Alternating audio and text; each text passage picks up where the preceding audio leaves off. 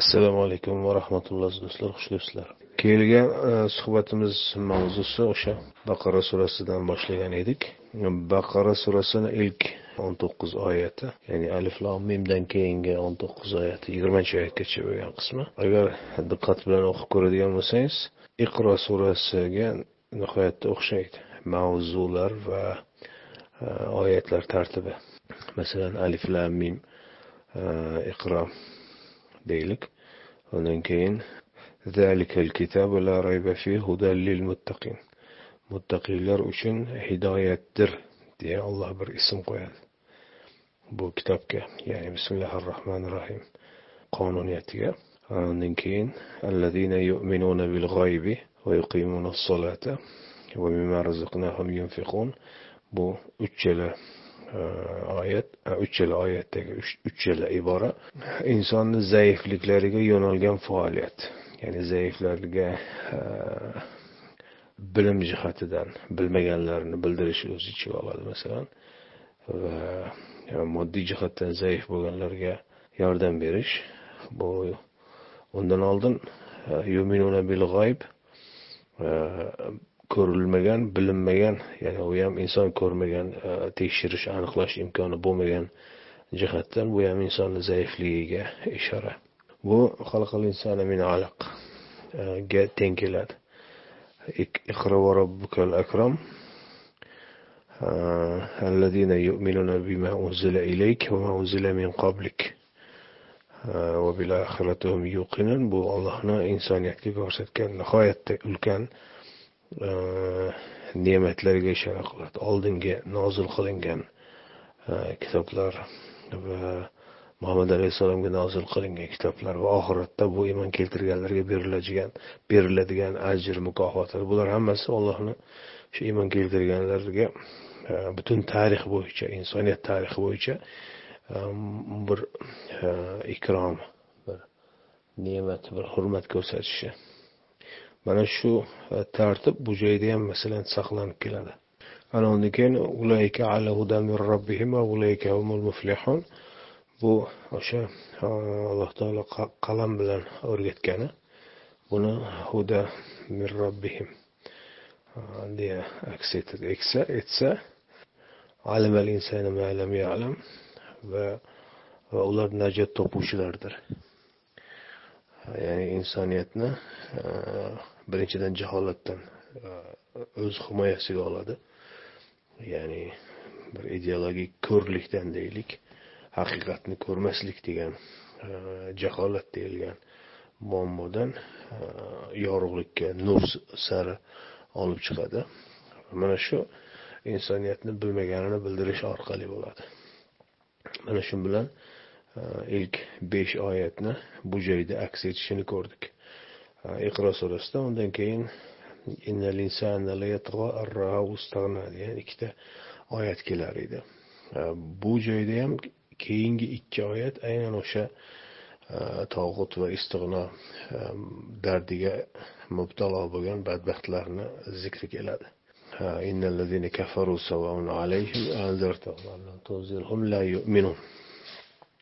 bu bitta ikkinchisi xotimallohu ala qulubihim va ala samihim va ala absorihim g'ishaba va lahum azabun azim ho'p ana undan keyin aroita deya sanaladigan e, toifalar bor va ularga taalluqli oyatlar bor e, bu ham aynan e, ayni tartibda davom etadi masalan yanha abdan iza salla ana undan baqara surasida esa ومن الناس من يقول آمنا بالله وباليوم الآخر وما هم بمؤمنين undan keyingilari ham shunday keyingigacha davom etib boradi to o'n to'qqiz oyat bu bir jihati keyingi jihati shundan iboratki ilk mana shu o'n to'qqiz oyatni o'zi iqro bismi robbika degan qismni kengaytirilgan ochilishi Ya'ni har biri har bir o'sha o'n to'qqiz oyatni har biri iqroni o'n to'qqiz oyatini takrorlaydi va bu o'n to'qqiz oyat jamlanganda iqrodagi ilk iqro bismi robbik robbingni ismlari bilan qiroat qil degan buyruqqa buyruqni aks etadi xuddi yaratilishdagi qonuniyat masshtab jihatidan bir xil bo'lganidek o'sha allohu ahad deganimizdek masalan zarra molekula atom neytron proton ya'ni markazda bir narsa atrofida boshqa narsa aylanadi. Bu qonuniyat e, zarradan to kurragacha deyiladi masalan. O'rtada quyosh atrofida planetalar aylangani kabi butun qonuniyat o'zgarmasdan ayni shaklda birday ishlaydi. Galaktikalardagi qonuniyat e, ayni molekula yoki zarra atom bularni ichida ham birday ishlaydi. Xuddi shunga o'xshab iqro surasidagi qonuniyat ham e, baqara surasini to'liq o'sha ikki yuz sakson olti oyatida ishlaydi va har bir o'n e, o'n to'qqiz oyatga nisbatan qo'llanilgan paytda ham ayni qonuniyat ishlaydi. E, yana bir jihati shundan iboratki bu surada ilk ismi robbika degan joyda ko'ramizki asosan uch ism keltirildi. Uch ism deganda ya'ni insoniyatdan uch toifa sanab o'tildi. Bundan keyingi oyatlar ana shu uch toifaga yo'nalgan bo'ladi va ularga taalluqli oyatlar bo'ladi. Va bu uch toifa insoniyatni e, ismlarini berishi o'sha e, ularning boyligiga emas yoki ularni irqi nasabiga emas balki ularni o'sha iqro bismi robbika deyilgan o'sha bismillahi rohmanir rohim deyilgan ikki qiroat amriga bo'lgan reaksiyasiga ko'ra bir toifa uni qabul qilib allohni himoyasiga kiradi muttaqiylar ikkinchi toifa uni qabul qilmasdan ulug' azobga mustahiq bo'ladi ular kofirlar va uchinchi toifa bor uchinchi toifani ahvoli unchalik aniq uzil kesilmas ular iymon keltirdik deyiladi lekin iymon keltirmagan. Ular iymonga kelishi ya'ni muttaqiy bo'lishi imkoni bor ularda. Lekin unday to'liq iymonga kelmagan shunday bir o'rtadagi ahvolda. Ular ba'zan iymon keltirdik deydi ba'zan sizlar bilan birgamiz deydi shunday. Ularni qutulish e, ya'ni najot topish to'g'ri yo'lga to'liq o'tish imkoni bor ularda. Munofiqlar haqidagi oyatga qaraladigan bo'lsa o'sha yerda alloh taolo ularga ham imkon beradi. Agar tavba qilib o'zlarini o'nglasa olloh kechiradi deb. Yoki ular bir ochiq gunoh qilganda ham ularni e, iymonga to'liq kelishi tavba qilishiga baribir ham fursat qoldiradi. Xullas uch toifa sanab o'tildi. Bu uch toifaga taalluqli ichidagi kalimalar bor. Ular keyinroq e, har biriga alohida to'xtaladi o'sha baqara surasini ichida. Masalan e, shayatinihim yoki sufaha e, deyilgan kalimalar keyinroq keladi. Ular bir olov yoqqan paytida deyilganga taalluqli oyatlar keyingi keladi. Bu joyda esa umumiy tarzda uch toifa sanab o'tildi. E, bu kitob e, o'sha iqro e, bismillahi rohmanir rohim bu uch toifaga nisbatan qanday ishlashi bundan keyin davom etadi أعوذ بالله من الشيطان الرجيم بسم الله الرحمن الرحيم يا أيها الناس اعبدوا ربكم الذي خلقكم والذين من قبلكم لعلكم تتقون mana shu oyatda to'xtaymiz. Ya ayuhannas deya ey odamlar deya xitob qilinmoqda. Ey odamlar deyilganda bu joyda ikki e, ehtimol bor. Birinchisi o'sha uchinchi toifaga yo'nalgan. Ikkinchisi butunlay o'sha uch toifani hammasiga yo'nalgan. Ham muttaqiylar ham kofirlar ham munofiqlar. Robbakum ibodat qiling robbingizga obudu robbakum nima edi? Ibodat nima edi? Bizga ibodat deya rituallar tushuntiriladi. Aslida qur'ondagi ibodat kalimasi ibodat qiling buyrug'i masalan rituallarga aloqasi yo'q. Alloh taolo bizlarni rituallarimizga ehtiyoji yo'q va e, insonlar rituallarni takrorlashi bilan allohni amri e, ado etilgan bo'lmaydi. Allohni qur'onda e, istagan murodi maqsadi e, insonlar orasida joriy bo'lib qolmaydi. Mana bugun ham ko'rib turibsiz minglab balki yuz minglab balki millionlab insonlar bu rituallarni bu qoliplashtirilgan qoliblashtirilgan badan harakatlarini takrorlaydi bu yodlattirilgan e, naqoratlarni takrorlaydi. Lekin hech qanday natija yo'q. Battar bo'lsa battarlashib ketaveradi lekin yaxshilarni shu e, hech kuzatilmaydi. Aksincha qayerda bir rituallarga kuch berib zo'r berib bularni ado etish ko'payib boradigan bo'lsa tamoman teskari natija berayotganini ko'ramiz. Yolg'onchilik e, xiyonat boshqalarni haqqiga tajovuz zulm soxtakorlik va undan ham battar razilliklar avjiga chiqqanini ko'ramiz. Qur'onda ibodat kalimasi bir buyruqni bajarish degan bir buyruqni bajarish. Alloh taolo buyruqlar buyurgan va qaytariqlarni yuborgan qaytinglar deya e, o'shalarga bo'ysunib shularni ado etish. Bular aslo rituallarga taalluqli buyruq va qaytariqlar emas balki insoniyatni hayotini markazidagi hayotiy muammolarga yo'nalgan. Buyruqni qaytariqlar masalan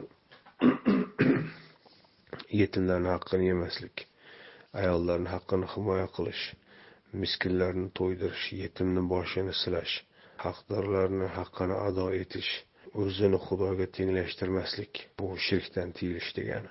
O'zini xudoga tenglashtirganlarga bo'yin egmaslik va hokazo. Markaziy markazdagi buyruqlar va qaytariqlar insoniyatning ijtimoiy hayotiga taalluqli. Aslo ritual va badan harakatlari emas. Uydirilgan dinlar bu e, dinni e, qur'ondagi dinni bartaraf etish uchun diqqatni e'tiborni rituallarga shakllarga taqlidchilikka buradi va shu bilan qur'ondagi g'oya amalga oshmay qolaveradi. Ana undan keyin odamlar qur'onni rad etib din e, soxta soxta narsa ekan deya ateizm yoki deizm shunga o'xshagan qur'ondan uzoqlashgan yo'llarga kirib ketadi. Bu oyatdan ubudu robbakum degan e, qismidan ko'ramizki e, surani avvalida sanab o'tilgan konkret faoliyatlar bor. Masalan bular konkret faoliyatlar. Undan oldingi yuminuna bil g'oyb bu endi aqliy va intellektual e, mavzu. Ana bu ikki e, buyruq muttaqiylarni faoliyatidan edi. Hudal lil muttaqin الذين يؤمنون بالغيب ويقيمون الصلاة ومما رزقناهم ينفقون بينا سورة o'qidik. U joyda وما أمروا إلا ليعبدوا الله مخلصين له الدين حنفاء ويقيموا الصلاة ويؤتوا الزكاة deb deya mana shu tartib sanalgan edi bu joyda endi har biriga alohida to'xtalgani uchun ubudu robbakum deyilyapti bu buyurilgan buyruqlarga to'liq bo'yin egib unga zid keladigan buyruqlarga bo'yin egmaslik masalan shu Allazi xalaqakum allazi xalaqakum u robbingiz shunday zotki sizlarni barpo etdi yaratdi deyiladi masalan turkiy tillarda. E, Xaloq kalimasini ihro surasida e, ko'rganmiz alohida. Min qablikum sizlardan oldingilarni ham. Bu degani ya'ni o'tgan ummatlar qaysi kitoblarga asosan dunyoqarashi shakllandi qaysi qadriyatlarga e, asosan ularning dinlari yuzaga keldi. Bularni hammasini muallifi o'sha ayni bugun sizlarga mana shu bismillahi rohmanir rohim e, markazli dinga chorlayotgan zot. O'sha allohu taolo butun bu oyatdagi buyurilgan buyruqlar obudu robbakumdan ko'zlangan maqsad laallakum tattaqun sizlar o'sha muttaqiylardan bo'lishingiz uchun yoki boshqacha qilib aytganimizda mana shu e, buyruqqa itoat etadigan bo'lsangiz zora muttaqiylardan bo'larsiz degan ma'noda. E, undan ham boshqacha shakldagisi agar muttaqiy bo'lishni istasangiz e, sizlarni yaratgan robbingizga ibodat qiling. Deyilgan. Bu oyat kimlarga xitob qiladi deyilganda ikki ehtimolni aytgandik. Birinchisi faqat o'sha uchinchi toifaga ikkinchi ehtimol uchala toifaga. Laallakum tattaqun agar taqvodor bo'lmoq istasangiz mm, degan joyiga qaraydigan bo'lsak faqat uchinchi toifaga xitob qilinganligini ko'ramiz. Chunki ikkinchi toifa kofirlar toifasiga eslatsang ham eslatmasang ham baribir deyildi. Ular bu maiza vaz nasihat e, kabi e, xitoblardan tashqarida. Ular davradan chiqarilgan toifa. Bu oyatdan faqat uchinchi toifaga xitob qilinganligini ko'ramiz va ularni muttaqiy bo'lishlariga alloh taolo bir imkon qoldirganligini ham ko'ramiz. Keyingi oyat robbakum degan kalimani ochib ochiqlashda davom etadi. Allazi ja'ala lakumus sama yo'q allazi ja'ala lakumul arda firosha u zot shunday zotki sizlarga yerni tekis qilib yoyib qo'ydi. Ya'ni yer yuzida qancha kezib tijorat qilib boylik orttirib yurgan bo'lsangiz shu ollohni tekis qilib yoyib qo'ygan e, yeridadir. Va osmonni ham bino qilib qo'ydi. Bino degani bir yuksak tepaga e, qilingan mm, tepaga yo'nalib barpo etilgan narsa. Masalan o'zingga bino qo'yma degani o'zingni baland tutma degan kabi hamma narsa shu yuqoriga e, qaralganda shu bino deyiladi. Masalan fir'avn homonga aytardiki menga e, bir bino qo'y degani. Bu degani bir qurilish boshla degani emas meni osmonlarga ko'tarib maqtaki muso robbini maqtayotgandan ham teparoqlarga chiqay men maqtovlarda degan va tepadan suv singdirdi yog'dirdi ham deyishadi singdirdi ham deyishadi ammo oyatni davomiga qaraydigan bo'lsak yog'dirdidan ko'ra singdirdi to'g'riroq keladi chunki tepadan keladigan suv faqatgina osmondan kelmaydi balki tog'lardan ham keladi. Va va o'sha suv bilan sizlarga ko'p mevalar samarlar chiqardi sizlarga rizq sifatida. Bundan ko'ramizki yerdan e, bir mevalarni chiqishi yerga singan e, suvni e, natijasida bo'ladi. Oqib o'tib ketgan suvdan bo'lmaydi.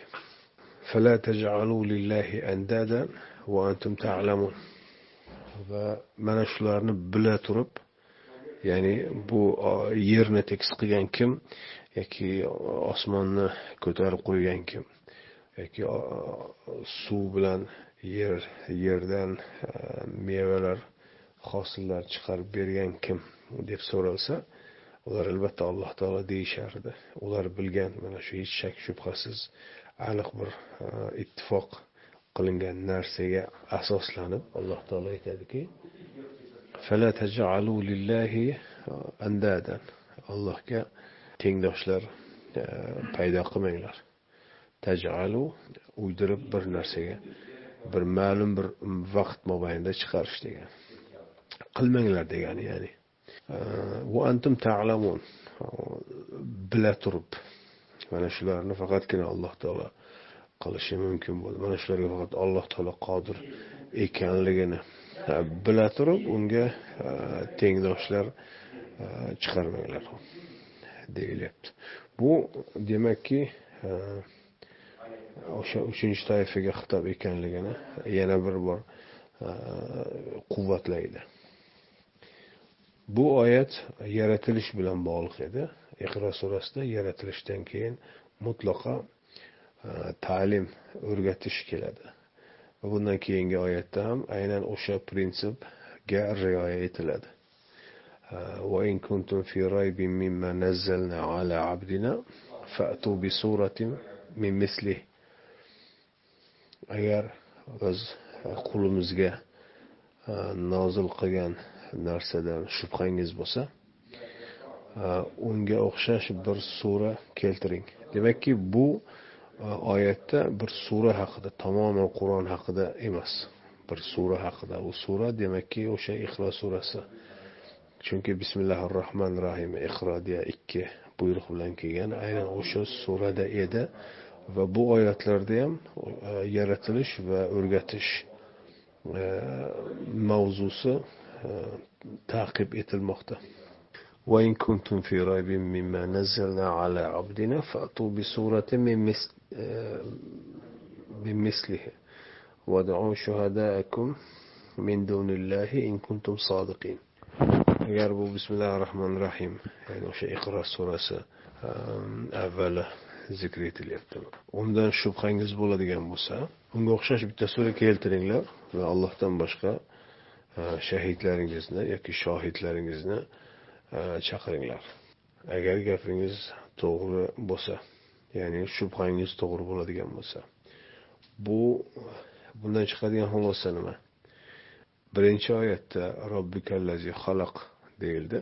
Bu joyda esa robbikal xalaqal insana min alaq yana insonni zaifligiga keldi. Insonni zaifligi ilk o'n to'qqiz surada umumiyatla insoniyatga yoki muttaqiylarning zaiflarga bo'lgan faoliyati haqida bo'lsa bu joyda endi uchinchi toifaning zaifligi. Aynan o'sha iqro surasi kabi surani keltira olmasliklari.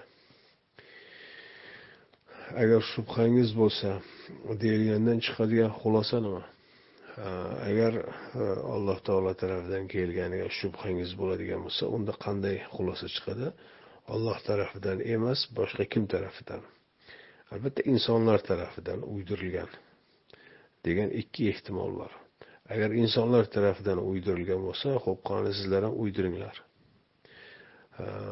allohdan boshqa o'sha kimlarni chaqiradigan chaqira olsangiz huzuringizda huzurida turishi shunga guvoh bo'lib turishi mumkin bo'lganlarni butun hammasini chaqiringlar. Ya'ni o'sha kofirlar bo'lsin buni rad etgan yoki o'sha kofirlarga sizlar bilan birgamiz deyayotgan ikki yuzlamachi yoki iymoni zaif shubhada bo'lganlar bo'ladigan bo'lsa bularni hammasini chaqiringlar deya alloh taolo ularga shunday bir maydon o'qiyapti.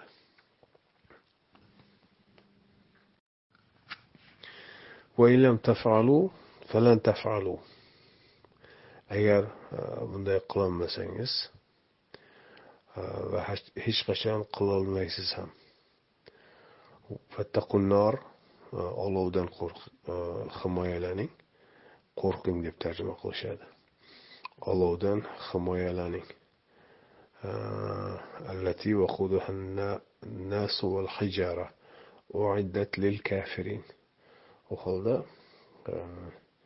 yoqilg'isi o'tini e, odamlar va toshlar bo'lgan e, olovdan ehtiyot bo'ling. Yoki himoyalaning yoki qutqaring kabi. E, bu joyda ham taqvoga chaqirilyapti va taqvo qilinmasa mm, kofirlar uchun tayyorlangan va yoqilg'isi odamlar va toshlar bo'ladigan olov xabar berilmoqda kofirlar kim ekanligi o'sha yuqoridagi ikkinchi toifa haqida aytildi kofirlar uchun tayyorlangan bo'lsa u joyga yoqilg'isi odamlar bo'ladigan bo'lsa toshlar nima aloqasi bor toshlar u joyda shunchaki bu yer yuzidagi ko'chadagi toshlar deb tushunish to'g'ri bo'lmaydi. Jahannamga uloqtiriladigan odamlarni turli nomlar bilan nomlaydi alloh taolo. Masalan qalbingiz tosh qotdi balki toshdan ham qattiqroqdir. Hmm, deb masalan keyinroq keladi baqara surasida.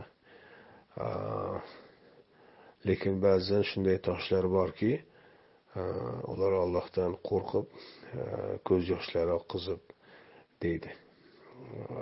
Bundan bu tashbehdan shunday e, shundoq ham tushunarli bo'ladiki bu e, qalbingiz tosh qotdi lekin shunday toshlar borki ollohdan qo'rqib yig'laydi degan oyat darhol insonlar mavzusini tashlab e, tog'dagi toshlarga sakramaydi mavzu. Aynan o'sha qalbi tosh qotgan odamlar ham allohdan qo'rqib yig'lab ko'z yosh qilib tavbaga keladi degan e, mavzuni anglash qiyin emas.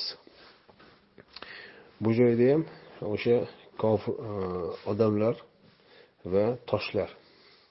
Toshlar deb o'sha birinchi e, o'n to'qqizlik surasida uchta toifa sanalgan edi. Ikkinchi ikkinchi toifa o'sha kofirlar edi. Bu joyda uni toshlar qalbi tosh qotganlar deb tushunishimiz to'g'riroq bo'ladi. Va vannasu deyilganda esa shu uchinchi toifa mana shu atrofdagi odamlar. Ana shular tashlanadi u joyga. Aslida tashlanadiganlar hammasi inson deyilgan maxluqlar tashlanadi. Lekin tosh qotganlar va baribir ham odam holatda ularga zaiflik ko'rsatib e, bo'ysunganlar. Mana shu boshqaruvchi va e, boshqariluvchi deyilgan.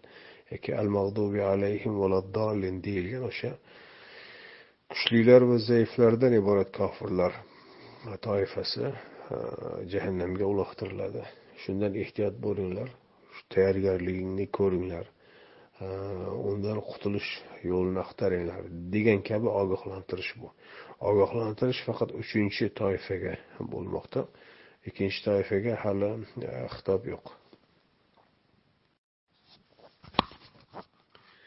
Bu ikki e, oyatdan ko'rdikki mm, yaratilish va e, ta'lim.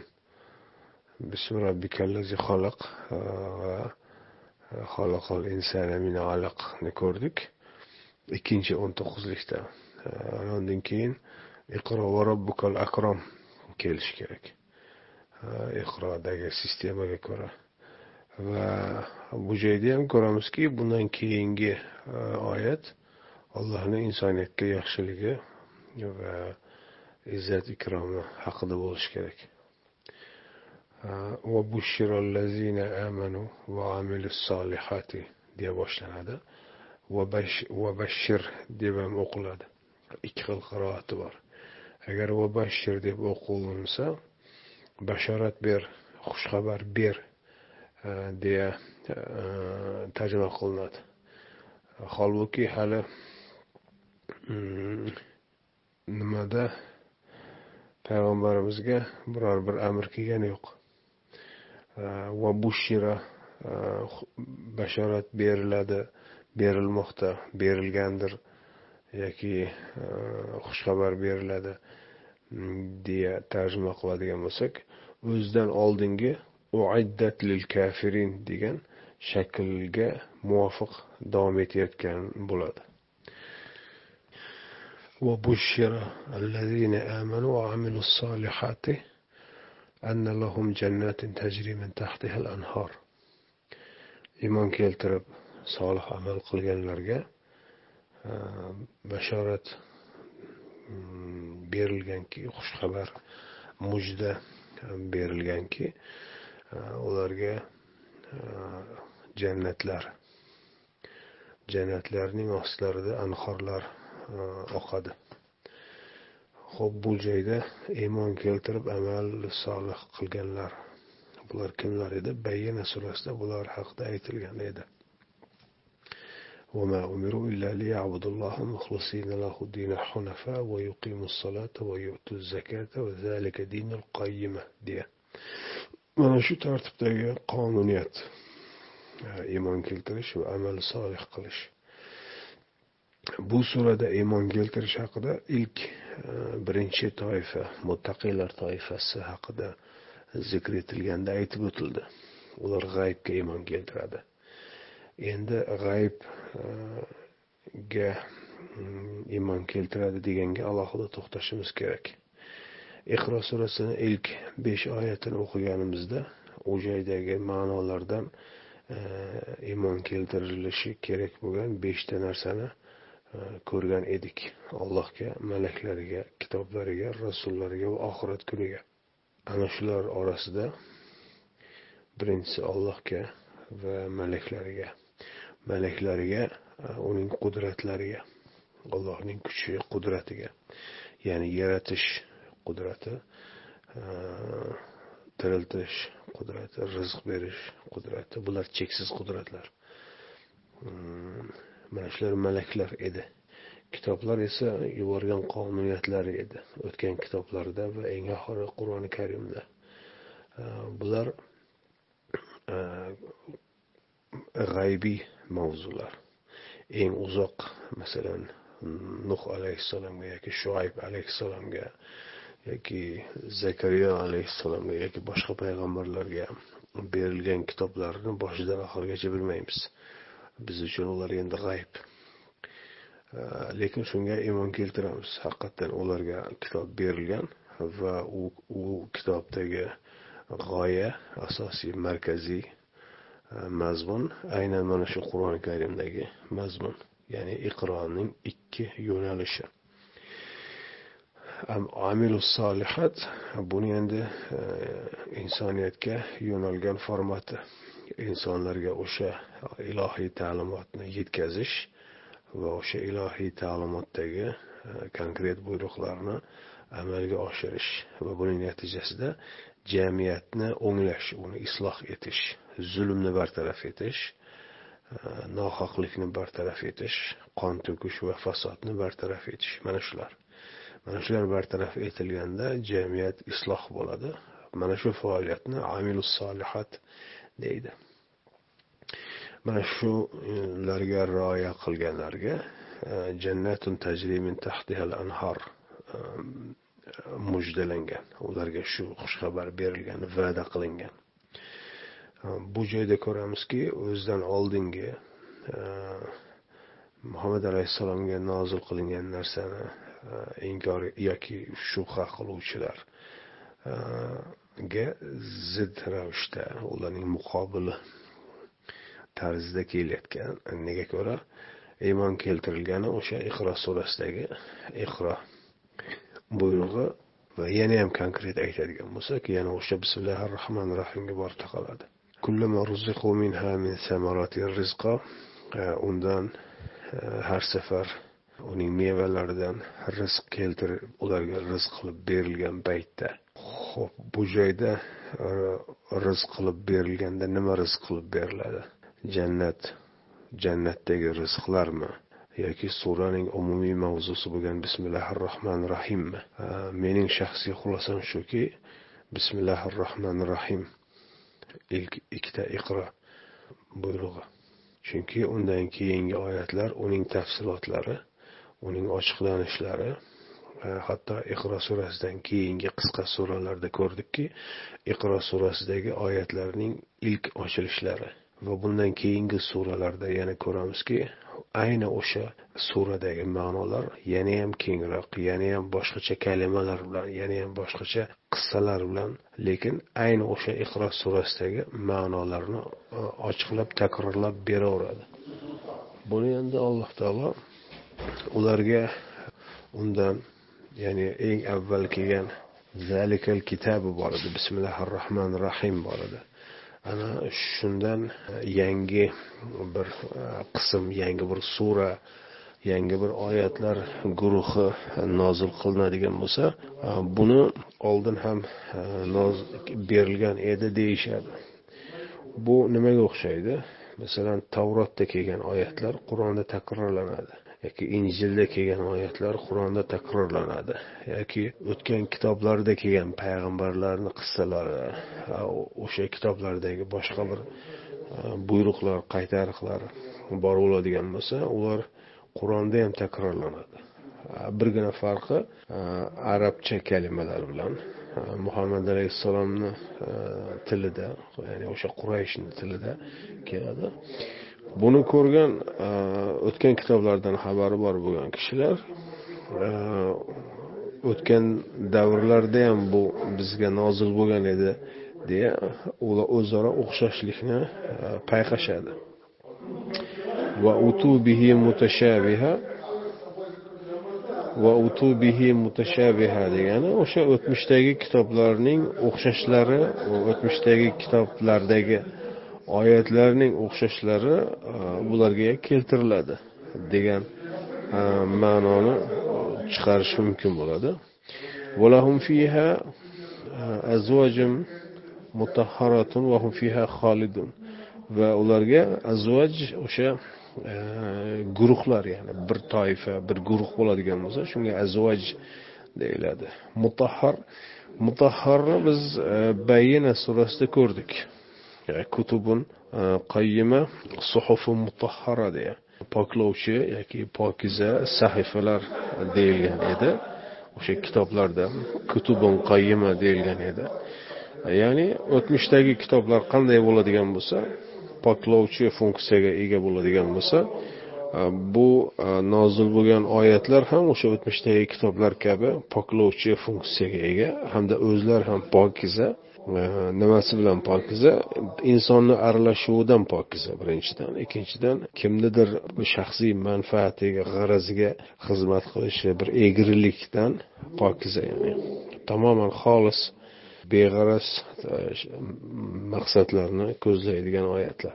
Fiha xolidun ular o'sha joyda e, qoluvchilardir. Turkchada masalan kalima bor qolij degan qoluvchi ya'ni o'tkinchi emas. Bir binoni ichida qoluvchi bo'lsa u joydan chiqib ketmaydigan u joydan haydab chiqarilmaydigan quvg'in qilinmaydigan bo'lsa ularga xolid deyilardi ya'ni e, iymon keltirib amal solih qilgan kishilarga mana shular va'da berilgan. Bu oyat iqro va robbukal akrom e, degan oyatga yana e, teng keladi. Ilk o'n to'qqizlik surasida ko'rganimizda unzila ilayka va unzila min qoblik deyilgan edi. Bu joyda ham xuddi o'sha mazmunni endi insonga beriladigan ajr mukofot kontekstida kelyapti. Bu joyda ham ko'ramizki muhammad alayhissalomga bundan oldingilarga nozil qilingan oyatlarga taalluqli bayon bu joyda. Bu oyatdan keyin allazi allama bil qalam kelishi kerak edi. Э, bundan keyingi oyatga qaraydigan bo'lsak aynan o'sha ma'noni ko'ramiz. Allazi allama bil qalam deyilgani bu oz miqdorda o'rgatdi deyilgan edi. Qalamni ma'nosini odatda yozish e, asbobi bir e, kitob yoki boshqa narsa yozishda kerak bo'ladigan bir narsa deb o'rgatishardi. E, Qur'ondagi ma'nosi oz miqdorda. Bu oyatda ham ayni shu ma'noni ko'ramiz. إن الله لا يستحي أن يضرب مثلا ما بعودة فما فوقها alloh taolo aslo hayo qilmaydi uyalib chekilmaydi tortinmaydi biror bir masal keltirishdan yadrib keltirish degani ma baudatan bauda baudani tarjimalarda qandaydir bir hasharot chivin e, shunga o'xshagan pashsha shunga o'xshagan tarjima qilishadi. Bauda aslida u hasharot ma'nosini bermaydi. Bauda degani oz qismi degani. Bir kulli bor butun to'lig'icha. Bauda ulardan ozroq qismi. Masalan o'n kishilik bir guruh bo'ladigan bo'lsa to'qqiz kishisi masalan o'n to'liq tamoman o'sha guruhdan oz qismi bo'ladi. Bir kishi kam bo'lishi bilanoq bu ozga aylanadi. Ba'dikum ba'da deyilgani ba'zingiz ba'zingizdan deyilgani. Ya'ni o'sha o'n kishidan deylik beshtasi beshtasiga. Ana shunga o'xshagan. Ya'ni ozchilik degani oz oz miqdorda masal keltirishdan e, hayo qilib uyalib e, tortin tortinmaydi degan ma'no bu. Nima uchun bunday? Chunki bir oyat oldin e, o'tgan e, kitoblardagi oyatlar e, u yerdagi ma'nolar bu qur'onda o'xshashi keltirilgani aytilgan edi. Masalan iqro surasidan keyingi to'qqiz oyatni global messej dedik. Undan keyingi to'qqiz to'qqiz surani. Undan keyingi to'qqiz surani lokal messej deydi. Qurayshga ya'ni arablarga yo'nalgan messej ular o'zlari o'xshash. Ehm, ularni ko'rganda e, bular bir biriga o'xshash ekanligini payqagan edik. Biz suhbatlarimizda bular haqida alohida to'xtalganmiz. Lekin u joydagi oyatlar juda qisqa. Masalan kavsar surasi uch oyat. Alloh taolo masalan ilk o'n to'qqizlik parchada baqara surasida э, bu ikki toifani ikkinchi va uchinchi toifani misollarini keltirdi. Masaluhum kamasali deya boshlanadigan e, ikkitami uchta misol. Olov yoqqan odam e, chaqmoq momaqaldiroqda qolib ketgan odam mana shunga o'xshagan. Buni hayotda kichik misollar. Bir bir sahna masalan. Bir sahna. Odam olov yoqdi endi sal yoritishni boshlagan paytda uh, uni nuri ketdi shu bilan qorong'ulikda qoldi qotdi. Bunaqa misollar juda ko'p qur'onda va ular uzundan uzoq uh, bayon qilinmaydi. Qisqa bir fragment beradi alloh taolo bir sahna bir ko'rinishi. Inson to'xtab uni E, nihoyatda chuqur analiz qilish kerak tahlil qilish kerakki u joydagi misol nihoyatda mukammal misol va vaziyatni yoki bir insonni mohiyatini to'liq ochib beradigan. To'liq ochib bergani ham ya'ni mavzuga doir tarafini hammasini to'liq ochib beradigan e, masal bo'ladi. Va alloh taolo bu bilan e, aslo hayo qilmaydi. Ya'ni bu ollohni ilohligi yoki bu kitobni e, ilohiy kitob ekanligiga aslo soya tushirmaydi فأما الذين آمنوا فيعلمون أنه الحق من ربهم fatiha boshlangani uchun ko'ramizki o'zidan avvalgi e, qismga bevosita bog'liq bas shunday ekan yoki demakki degan ma'noda shunday ekan iymon keltirganlar aniq bilishadiki bu e, robblari huzuridan ular qanday biladi robblari huzuridan ekanligini qur'ondagi va umumiyatla ilohiy ta'limotlardagi g'oya e, va uslubga muvofiq keladigan bo'lsa demakki roblari huzuridan chunki odamlar unaqa masal keltirolmaydi فأما الذين كفروا فيقولون ماذا أراد الله بهذا مثلا kofirlar esa alloh taolo bu bilan qanday masal iroda qildi deyishadi. Ya'ni ular bu keltirilgan masaldagi g'oyani anglay olmaydi. Anglay olmasligi qanday bo'lishini ham ko'rdik. Xotamullohu ala qulubihim. Alloh ularning qalblarini berkitib qo'ygan. Deylik o'zbek bo'lmagan odam keldi o'zbeklar gaplashayotgan tilni umuman anglay olmaydi tushunolmaydi. Xuddi shunga o'xshab ular bir ilohiy kitobdagi oyatlarni ko'radi ammo anglay olmaydi. Nima deyilyapti bu joyda? Qanaqa tushunarsiz kitob bu? Shu ham endi ilohiy kitob bo'ladimi? Ehm, mavzular judayam tarqoq palapartish deb o'tiraveradi. Mana biz ko'ryapmizki hech bir oyat palapartish emas hech bir mavzu tarqoq emas. Birgina o'sha eng qisqa o'n to'qqizta surada ko'rdik. Bular nihoyatda mukammal tarzda bir sistema asosida va bu sistemadan tashqariga chiqqan biror bir kalima yo'q. Bu oyatgacha kelgan qismda ham ko'ryapmizki o'sha sistemaga bo'ysungan o'sha sistemaga muvofiq tarzdagi oyatlar. Yudillu bihi kasiran va yahdi bihi kasiran. Ko'plarni bu bilan adashtiradi. Alloh taolo adashtirga ular kofir bo'lgan va qalblarini muhrlash orqali ularni bu masalalarni anglashdan yo'lini to'sib qo'yadi. Ana shu bilan adashadi. Bihi iymon keltirib amal solih qilganlarni qalblarini ochadi va ular bu yerdagi ma'nolarni allohning nima murod qilganini anglash e, baxtiga muyassar bo'ladi. Ammo savol tug'iladi nega endi alloh taolo ularni adashtirib keyin ularni jazolaydi o'zi ekan adashtirgan degan savol kelishi mumkin. Alloh taolo deydiki fosiqlardan boshqa hech kimni adashtirmaydi. Fosiqlar kim fosiq kalimasi ilk keladi. Iqro surasidan beri bu joyda. Fosiq buyurilgan buyruqdan bo'yin tovlovchi degani. Ularga e, buyurilgan buyruq iqro degan ikki buyruq edi. O'sha buyruq e, bo'yin tovlaganlar bu joydagi e, masalalardagi ma'nolarni anglay olmaydi. Ular ularga masalan e, yaratilish haqidagi oyatlar keldi. Bu endi sir emas. Osmondan yog'ib yerdan undirish hech bir insonni qo'lidan keladigan ish emas. Buni endi hamma tan oladi. Buni faqat endi bir cheksiz qudrat egasi bir zot qiladi.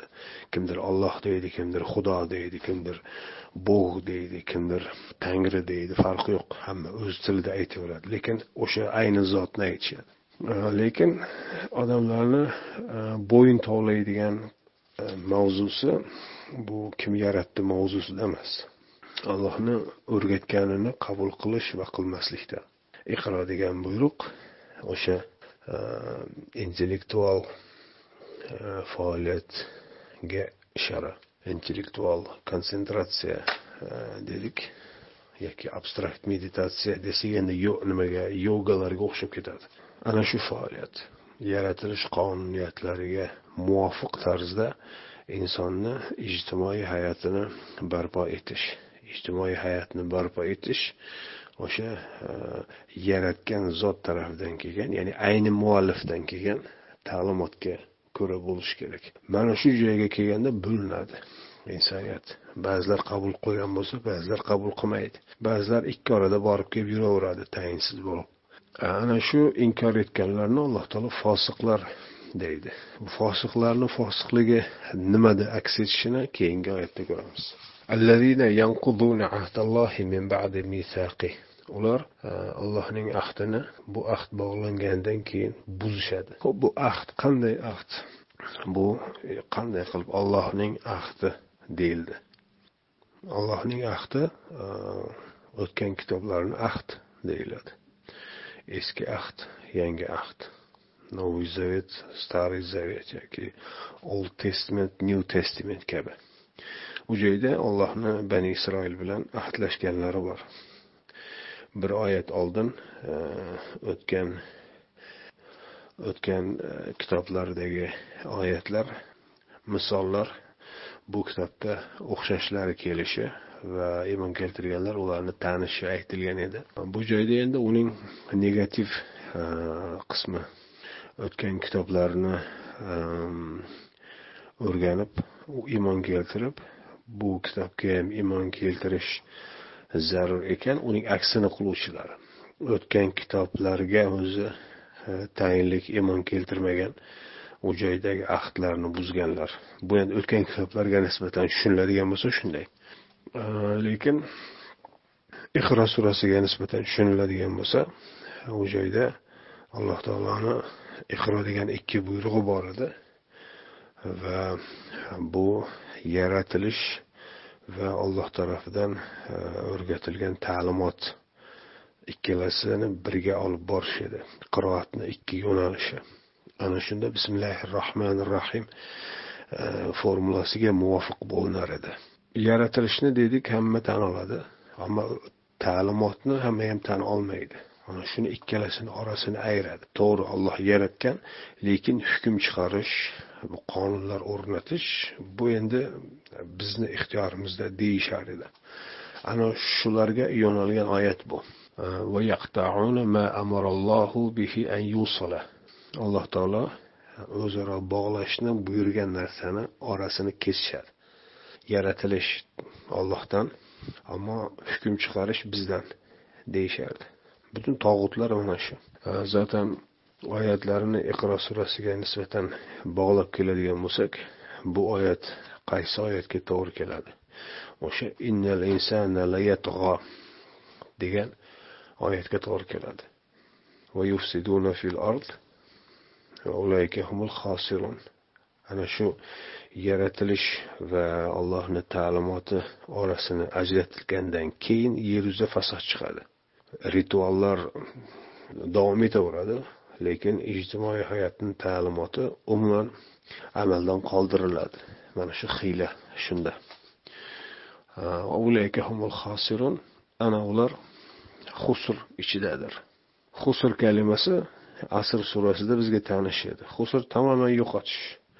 Nihoyatda ko'p e, harakat qiladi ko'p urinadi ko'p chiranadi lekin oxirida zarar bilan chiqadi. Mm, yillab tijorat qiladi oxirida bankrot bo'ladi. Bu endi tijoriy e, yoki boshqa e, oddiy e, jismoniy miqyosda.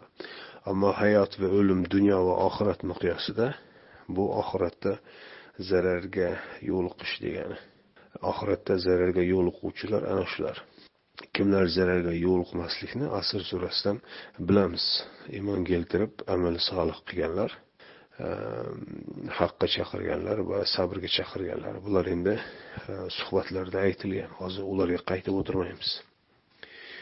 Demakki ehm, alloh taolo bog'lashni buyurgan narsa mm, yaratilish va kitoblardagi ta'limotlarni birday olib borish. Э, ularni oyatlar deydi qur'onda. Kavniy oyatlar bor qavliy oyatlar bor deb chiroyli nom berishgan. Kavniy oyatlar bu takvindagi yaratilishdagi ollohni oyatlari ya'ni yaratilishdagi qonuniyatlari. Qavliy oyatlar alloh taolo o'z kitobida aytgan oyatlar. O'sha yaratilish qonuniyatlariga muvofiq tarzda insoniyatni ijtimoiy hayotini qurish qonuniyati. Mana shu ikkalasini bir olib bormagan odam allohni bog'lashga buyurgan narsasini orasini kesgan ayirgan bo'ladi. Tarjimalarga qaraydigan bo'lsangiz bu ma'no yo'q hech birida. Ular aytadiki ehm, qarindosh urug'chilik rishtalarini uzishadi deb. Holbuki bu oyatgacha hali qarindosh urug' rishtalari degan ma'no yo'q. Bu oyatgacha bo'lgan oyatlar hammasi o'sha fotiha surasini ilk oyatidagi bismillahi rohmanir rohim oyatiga bog'liq kelyapti. Bismillahi rohmanir rohim oyati o'zi nima ekanligini bilmoqchi bo'lsak iqro surasini avvalidagi iqro ikkita iqro buyrug'iga borishga majburmiz. U joydagi ikki iqro yaratilish va o'rgatish moddiy va ma'naviy o'sha dualizm deganmiz vaqtida. Ana shunga borib taqaladi. Demakki orasini ajratish degani o'sha moddiyat va ma'naviyat yaratilish va ilohiy ta'limot orasini ajratish ekanligidan boshqa natija chiqmaydi. Va aslida qarab turadigan bo'lsa qaraydigan bo'lsak bugungi holatga ham. Butun muammolar o'zi aslida shu sababli. Olloh yaratgan deb hamma tan oladi. O'sha tog'utlar ham tan oladi. Lekin olloh qur'onda bunga buyuribdi nega siz bunga qarshisiz desangiz e, bu bunga javob yo'q. Yoki alloh taolo masalan yaratdi deb hamma tan oladi. Olloh qur'on nozil qildi deganni ham tan oladi. Nozil qilgan fakt sifatida tan oladi. Lekin uni ichidagi narsalarni din qilib olaylik. Undan boshqa narsalar din bo'lolmaydi desangiz darrov sizga qarshi chiqadi. Chunki bu uning jinoyatlarini fosh etishni boshlanishi ekanligini darrov payqaydi. Xuddi darrov payqaydi. Hayvon masalan pichoqni ko'rganda qanday dahshatga tushadigan bo'lsa qurbonlik paytida. Hmm, bular ham xuddi shunday. Qur'onda bu nihoyatda chiroyli keltiriladi. Xuddi arslonni ko'rgan yovvoyi eshaklar tumtaraqay qochgandek qochishadi bular ham. Kayfa takfuruna billahi qanday qanday qilib allohga kofir bo'lasizlar. Bu oyatdan ham tushunamizki o'sha allohga kofir bo'lgan toifalarga baribir ham olloh xitob qilishni boshlayapti. Yoki o'sha uchinchi toifaga mm, haliyam e, allohga kofir bo'lib qolishdan ogohlantirib oldini olyapti. كيف تكفرون billahi وكنتم kuntum amwatan fa ahyakum sizlar o'lik edinglar sizlarni tiriltirdi qur'onda o'lik edinglar degani bu hali tug'ilmagan ona rahmidagi embrion edinglar deb tarjima qilinadi holbuki bu uchala toifani qur'onda mana shu baqara surasini o'zida nimasi keltiriladi xabarlari keltiriladi masalan bani isroil fir'avnni qo'lida tamoman xor ahvolda edi. Muso kelishidan oldin. Muso keldi va ularga ilohiy ta'limotni yetkazdi va ular jonlandi. Harakatga keldi tashkillanishdi va o'z haqlarini e, talab qilib fir'avn bilan kurash olib borishdi. E, muso alayhissalom haqidagi suhbatlarimizda bularni aytganmiz batafsil muso alayhissalom ularni tashkillashtirdi va ularni e, misrdan olib chiqdi. Va alloh taolo ularga tavrotni berdi masalan e, va yangi bir hayotni qurdi va jonlandi u u joydagi hayot bu e, ona rahmidagi embrion emas balki ahli kitobni tarixidagi bu kitoblardan mahrum bo'lgan davri ekanligini anglash qiyin emas. Ilohiy ta'limotdan mahrum edi. Alloh taolo ilohiy ta'limot yubordi payg'ambar orqali va jonlandi. Va undan keyin bir davr bo'ldi. Ular ilohiy ta'limotdan yana ham uzoqlashdi. O'sha birgina oltin buzoqqa sig'inib ketgan somiriy e, fitnasi davrida. Va undan keyin e, alloh ularni qaytadan yana e, vahiy ta'limotiga qovushtirdi. Mana shu oradagi bosqichlarni muzeyda eslatishi deb tushunsak qur'onni o'ziga balki hatto mana shu baqara surasini o'ziga muvofiqroq bo'ladi.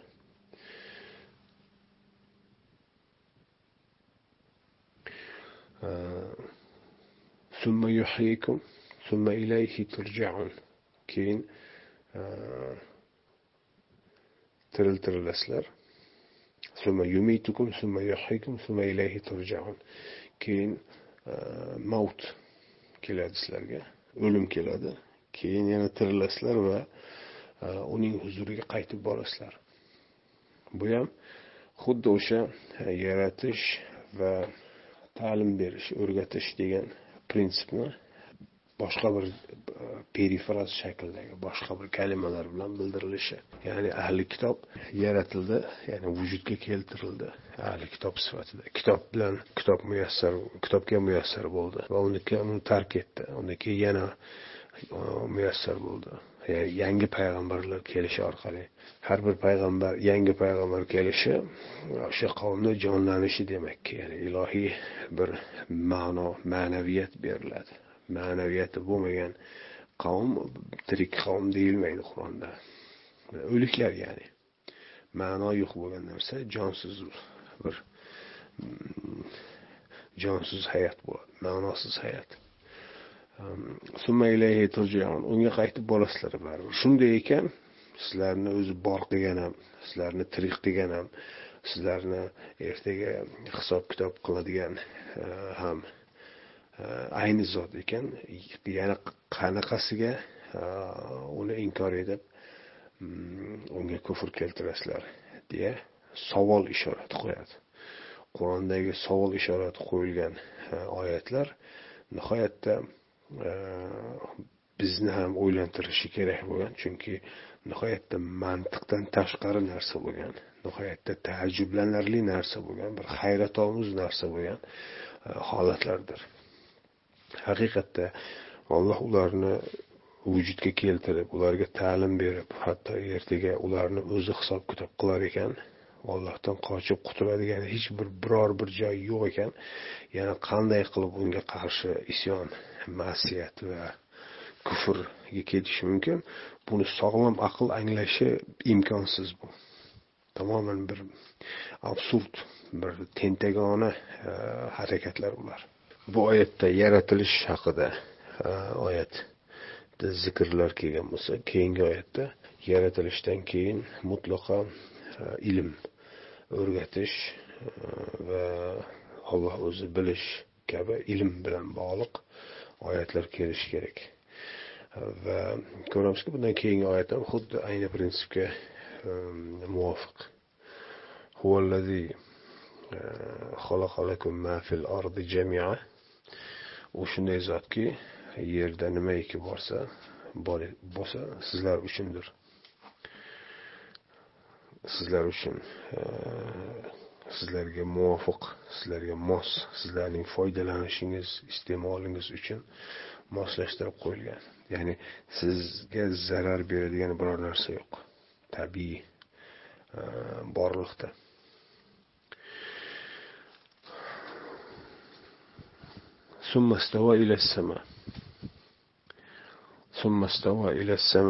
Deb turib so'ngra osmonga yuzlandi deb tarjima qilishadi. Aslida unday emas. Sama degani eng oliylar degani eng yuksak darajalar ya'ni yuqori degani tepa degani istavo degani yetdi degani. Bu sizlar uchun yerdagi barcha narsani paydo qildi degan oyatning sifati.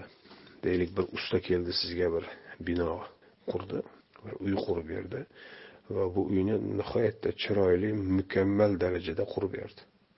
Ana shu mukammal darajada degani istavo ila sama eng yuksaklarga u, u, u yuksaklikka hech kim chiqolmaydi. Mana bugun inson aralashib plastik yoki kimyoviy yoki sun'iy bir narsalar yaratmoqchi endi o'zicha ammo istavo ilassama darajasiga chiqolmayapti. Nega? Chunki ekologiya buzilyapti. Umumiy muvozanatga mos keltirolmayapti.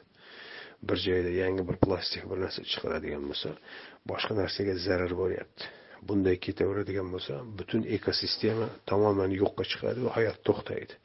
Alloh taoloni qurib qo'ygani bu biosferani ichidagi hayot ehm, maydoni aslo unday emas. Million milliard yil tursa ham o'z ichidagi sistema shunday mukammal ishlaydiki biror bir narsa yo'qolmaydi. Biror bir narsa boshqasiga zarar bermaydi. Ekosistema aslo buzilmaydi. Insonni yashashi uchun eng mukammal bir e, muhit. Alloh taolo e, buni eng mukammal darajada e, barpo etganini alloh taolo mukammal darajada deb aytmayapti bu joyda balki eng yuksak eng oliy darajaga yetkazdi buning sifatini. Sab'a samawat va uni yettita eng oliy darajadagi qilib qo'ydi. Yettita eng oliy darajadagi nima? Yer yuzidagi butun iqlimlar yettita iqlimdan iborat. Iqlim kalimasi o'sha qalam kalimasi bilan ayni nimada o'zakda. Va yettita iqlim degani endi umumiyatla butun yer yuzidagi o'sha ekvatorial tropik e, mo'tadil va hokazo ana shular e,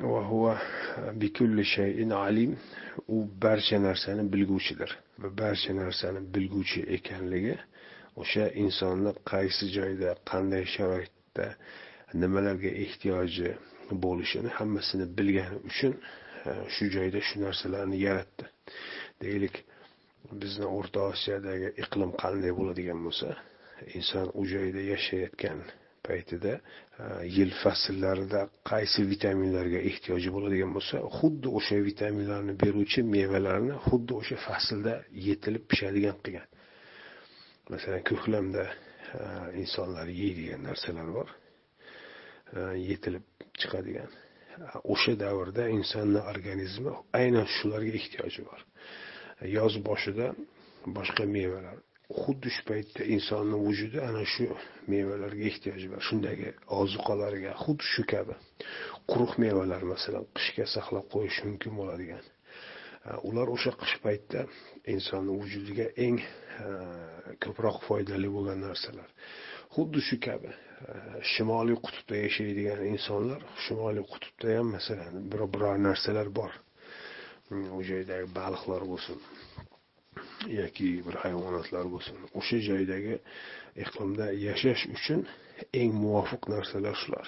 Masalan shimoliy qutbga yaqin joyda yashovchilar o'sha joydagi mm, hayvonlarni terilaridan o'zlariga kiyim qilishadi va eng issiq e, nimalar shular? Eng sovuq o'tkazmaydigan eng o'sha joyda hayotni davom ettirishi mumkin bo'lgan e, kiyimlar o'sha hayvonlarni terilaridan qilinadi. Ekvatordagilarda tamoman aksi e, mo'tadil yoki tropik subtropik iqlimdagilar e, butun sharoitlar u joydagi oziq ovqat yegulik e, havo temperaturasi hatto u joyda yaratilayotgan insonlarni organizmi ham xuddi shu joyga moslashtirilib yaratiladi. Bularni mukammal tarzda bilgan zotgina qilishi mumkin. Bu oyatdagi o'sha alim. Mana shunga e, ishora qiladi. Mana shu oyatlar allohni yaratib insonni bilib unga butun nimaiki kerak bo'ladigan bo'lsa barcha narsani rizq qilib bergan zot ana shu sizlarni ertaga hisob kitob qiladi. Va u e, sizlarga mana necha ming yillardan beri endi eng mukammal Э, bo'lgan ilohiy ta'limotni yubordi. Bu nihoyatda ulug' ne'mat edi. Э, sizlar shuni qanday qilib unga kofir bo'lasizlar deya alloh taolo savol ishorat qo'ymoqda. Insonni e, muhtojligi zaifligini olloh bilib turib shunga moslashtirganini bu oyatgacha ko'rdik. Bu oyatgacha kelganlari e, yaratilish bilan bog'liq rizq bilan bog'liq moddiyat bilan bog'liq. Bundan keyingi oyatlar e, insonni ma'naviy borlig'i uning ma'naviy hayoti e, ijtimoiy hayotidagi qonuniyati e, va umumiyatla ilohiy ta'limotlarga bo'lgan muhtojligini e, mavzu qilib oladi. E, ya'ni odam qissasi boshlanadi. Bundan keyingi oyat haqida ertangi suhbatimizdan davom ettiramiz. Bugunlikcha mana shu. Assalomu alaykum va rahmatulloh.